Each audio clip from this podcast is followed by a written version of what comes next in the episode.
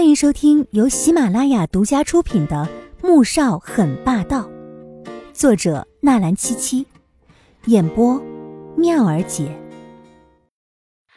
第五百一十一集。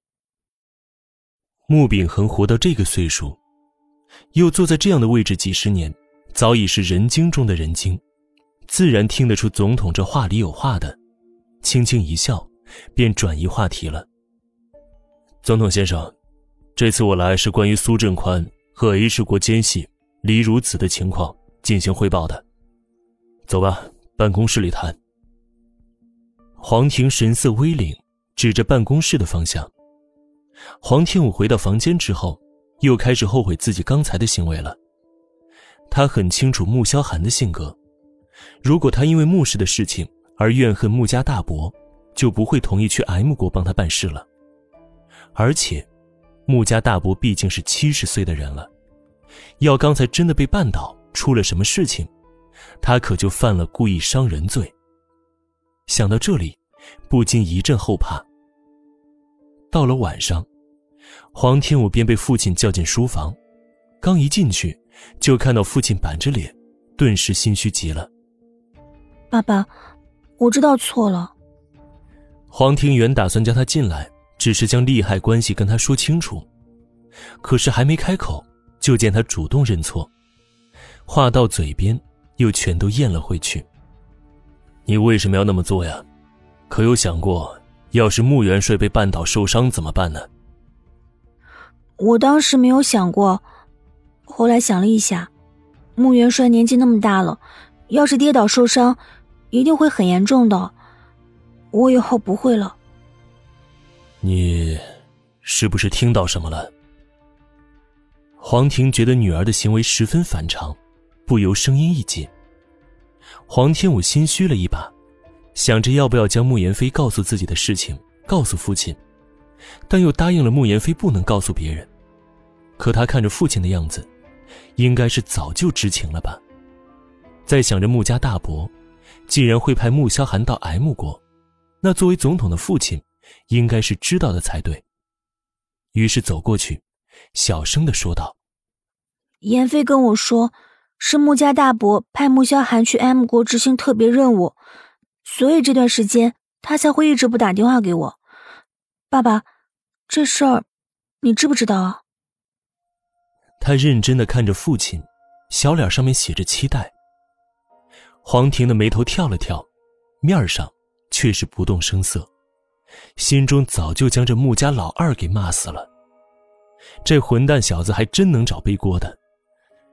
知道，不过这么机密的事情，穆言飞怎么会告诉你呢？这件事情不要再跟任何人说了。心里气得牙痒痒，但面上却要装出一副慎之又慎的态度。黄天武立即听话的点点头，又小心翼翼的说道：“爸爸。”你有没有办法给他传个信，就说我很想他，宝宝最近很乖，前几天我感觉肚子动了一下，还有，你告诉他，我已经不生气了，只要他平平安安的，等他回来，我们就立即举办婚礼。黄婷听着女儿这些话，脸上越镇定，心里就越难过。我知道了，我会想办法。把这些话传达给他的。黄婷点点头，便朝他挥挥手，示意他可以出去了。黄天武怕打扰父亲工作，也没再多说，立即起身出去，轻声的关上门。而黄婷却猛地掐断了手中的钢笔。如果让女儿知道穆萧寒出事了，会不会崩溃？想到这里，他就恨不得杀死左家的人。这群叛国之徒简直该死！黄庭眼底闪过了一抹狠色，拿起电话打了出去。明天下达命令，要求最高法院公开审理苏振宽和李如子。然而，就在这个命令下达之后的第二天早上，总统府就被军队控制了。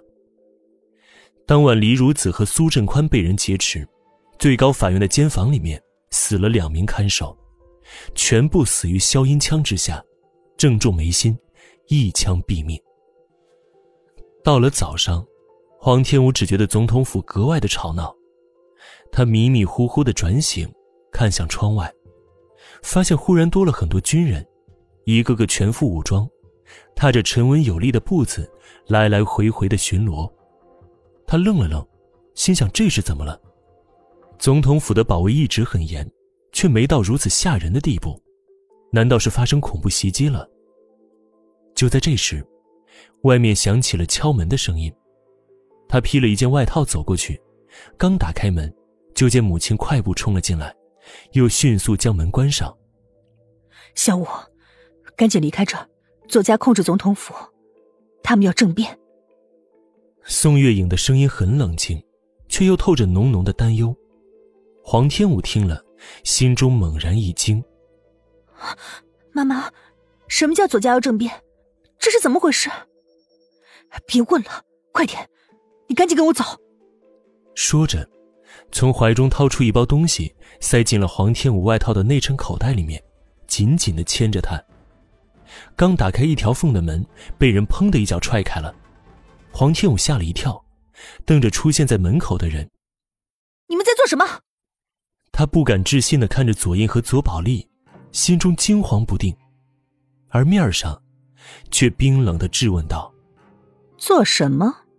哼，黄天武，你说我们是要做什么？”左宝莉嘴角勾起了一抹阴狠残忍的笑意，看着黄天武的目光像是淬了毒一般的可怕。话落，他就要上前对黄天武动手。却被旁边的左印伸手拦住了。本集播讲完毕，感谢您的收听，记得点赞订阅哦。